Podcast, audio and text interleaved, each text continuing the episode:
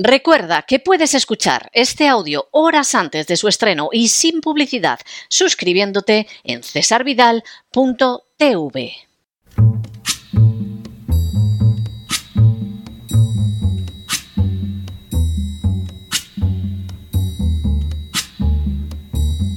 La voz con César Vidal, desde el exilio. When the night has come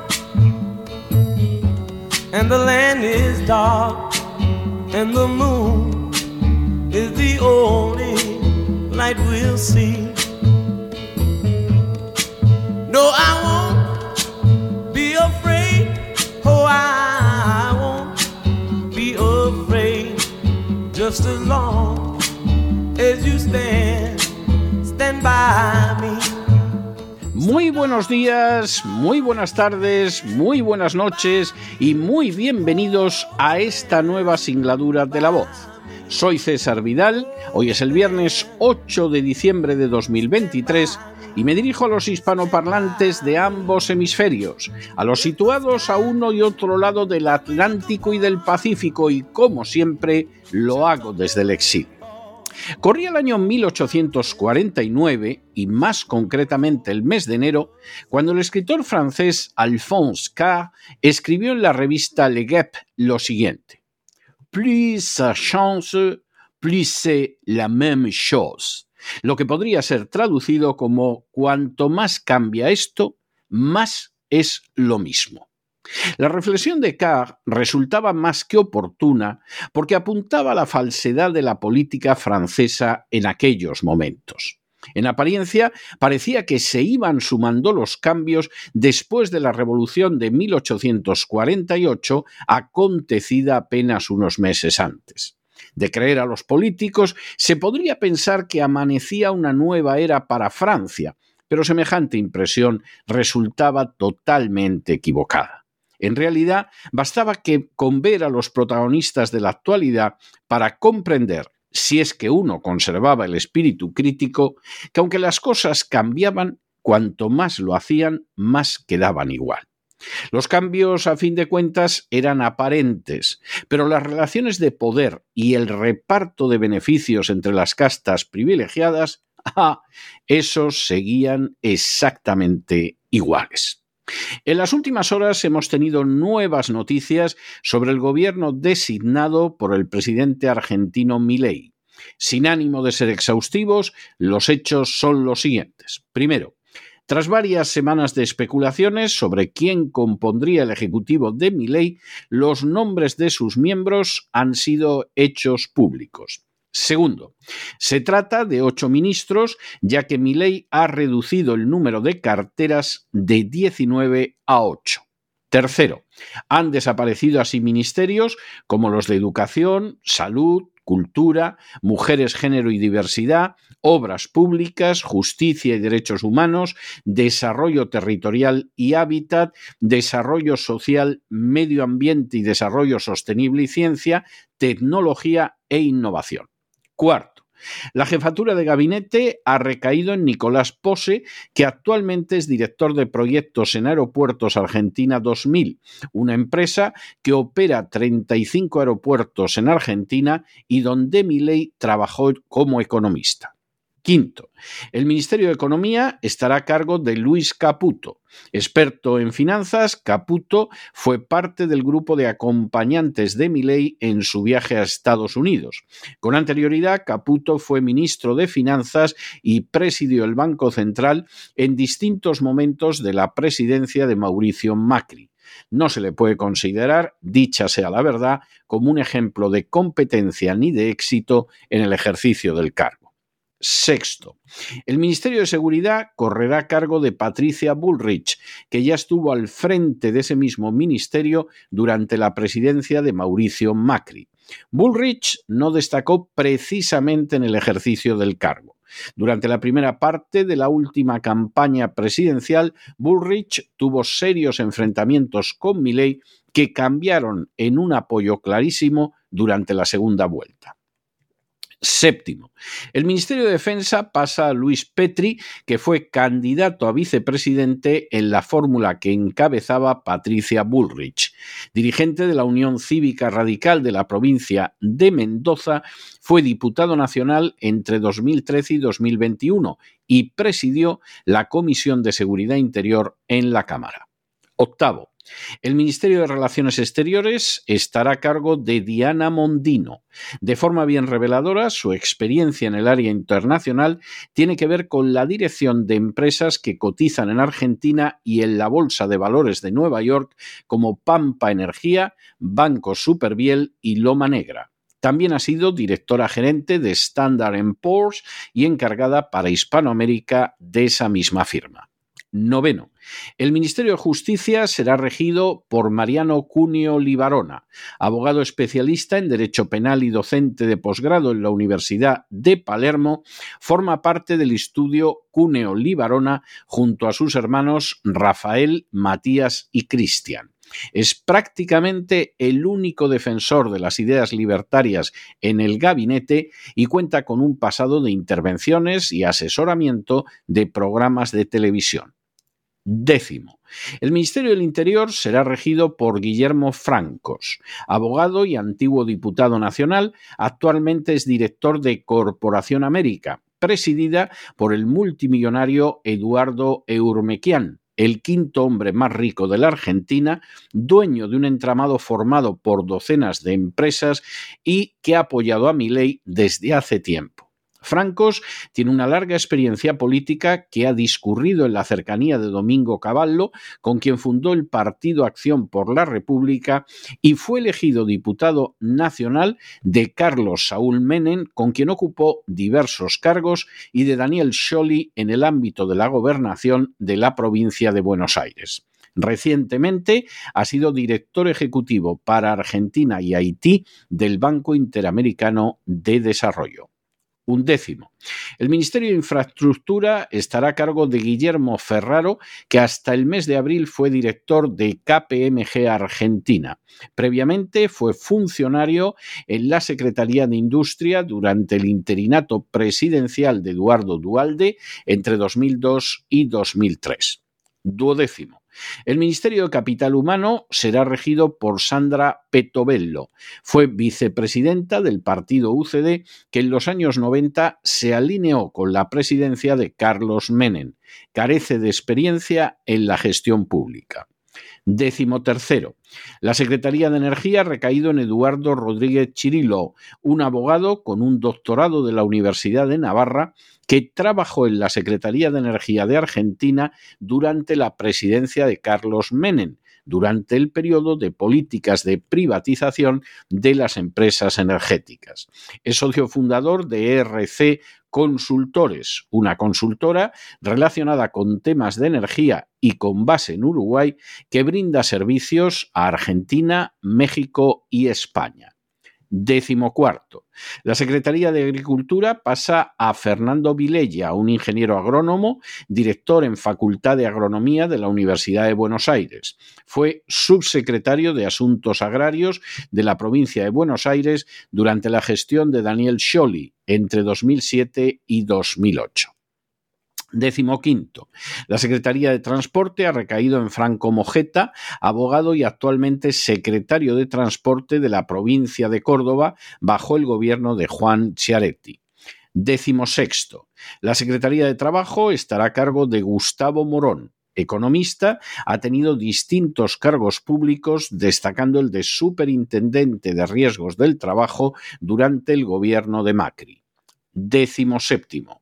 La Secretaría de Cultura pasa a Leonardo Cifeli, que es productor y gestor cultural y fue jefe de gabinete del Ministerio de Cultura de la Ciudad de Buenos Aires entre 2016 y 2017.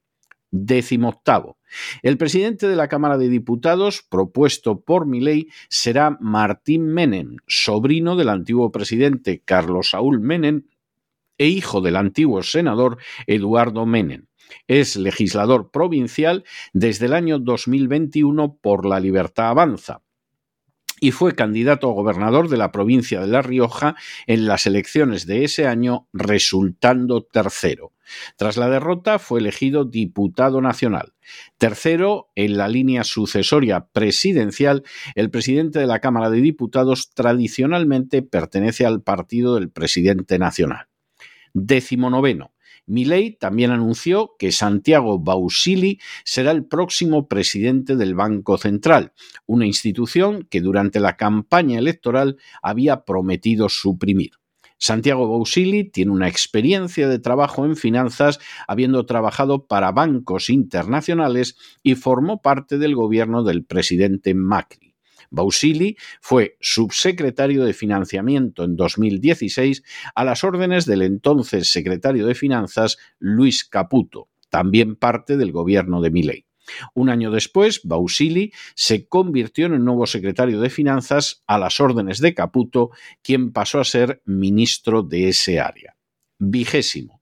De manera bien reveladora, el día antes del nombramiento de Bausili, la Cámara Federal de Buenos Aires revocó el procesamiento que pesaba en su contra en la causa que lo investigaba por supuestas irregularidades en la elección de los bancos a través de los cuales se realizó una colocación de deuda pública en 2016 y 2017. Vigésimo primero. Daniel Tilar y Darío Wasserman serán presidente y vicepresidente respectivamente del Banco Nación Argentina. Vigésimo segundo. La Administración Nacional de la Seguridad Social, ANSES, estará a cargo de Osvaldo Giordiano, economista y actual ministro de Finanzas de Córdoba. Vigésimo tercero. El Consejo Nacional de Investigaciones Científicas y Técnicas, CONICET, recaerá en el veterinario Daniel Salamone, un experto en clonación que se ha dedicado a investigar la micromanipulación de embriones y la edición de genes en bovinos, equinos, ovinos, caprinos, porcinos y felinos. Fue presidente de la Sociedad Internacional de Tecnología de Embriones. Vigésimo cuarto.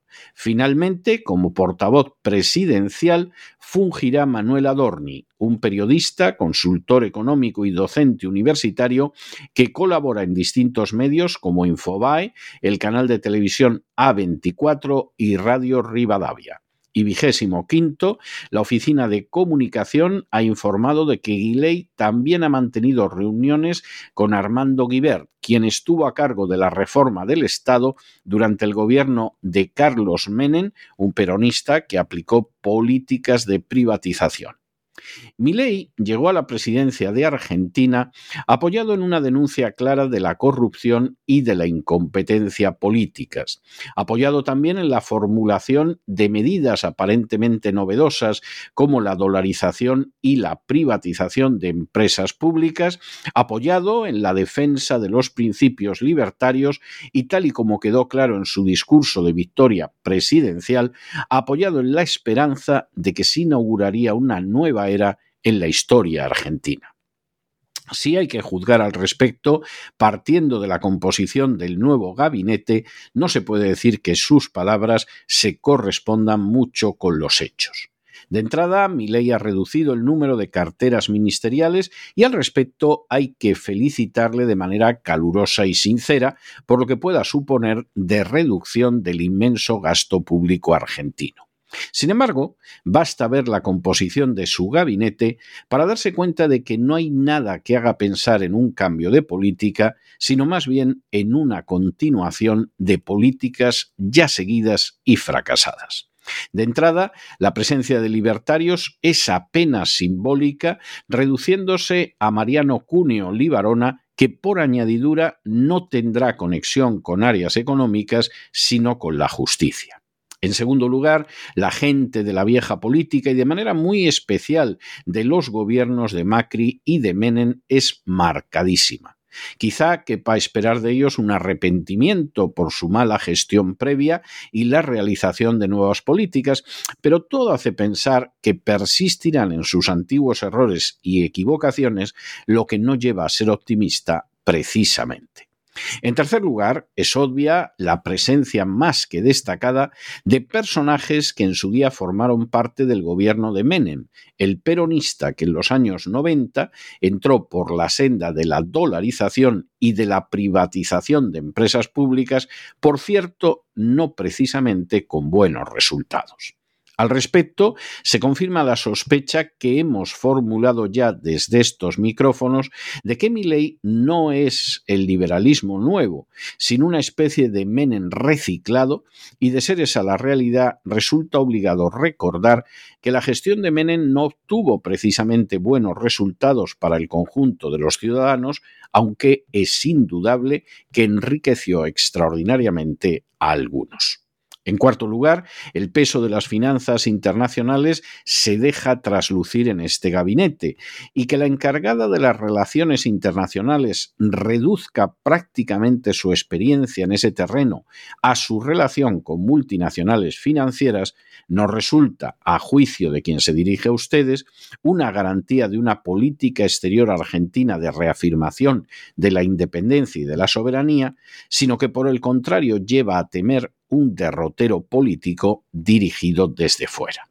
Finalmente, que el Ministerio del Interior vaya a ser regido por un hombre del multimillonario Eduardo Eurnequian, el quinto hombre más rico de la Argentina, o que la acción judicial contra el presidente del Banco Nacional haya sido suspendida oportunamente antes de su nombramiento, no deja de provocar un resquemor que el tiempo se encargará o no de confirmar, hacia la acción de poderes no precisamente democráticos que influirían tanto en la acción de interior como en la de la Administración de Justicia. Al final, aquellos con los que andamos dicen quiénes somos, y en el caso del gobierno de Milei, todo indica a los mismos políticos de siempre y a la repetición de la política de Menem no precisamente de grata memoria. Dios quiera verdaderamente que nuestro juicio sea totalmente equivocado y que la Argentina comience un periodo nuevo y mejor de su historia. Pero de momento parece que cuanto más se cambia, más parece que todo seguirá igual a lo que viene sucediendo, por desgracia, desde hace décadas. Pero no se dejen llevar por el desánimo la frustración, y es que a pesar de que los poderosos muchas veces parecen gigantes, es solo porque se les contempla de rodillas, y ya va siendo hora de ponerse en pie. Mientras tanto, en el tiempo que han necesitado ustedes para escuchar este editorial, la deuda pública española ha aumentado en más de 7 millones de euros y una de las razones es que España sufre una pluralidad de ministerios que mi ley, de manera muy acertada, sí que ha suprimido en la Argentina. Muy buenos días, muy buenas tardes, muy buenas noches. Les ha hablado César Vidal desde el exilio. Que Dios los bendiga.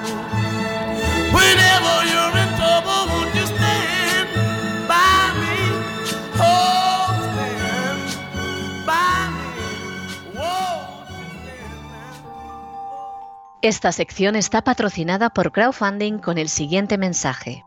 Nuestro Señor Jesucristo, el único Dios verdadero, es misericordioso y nuestro Salvador.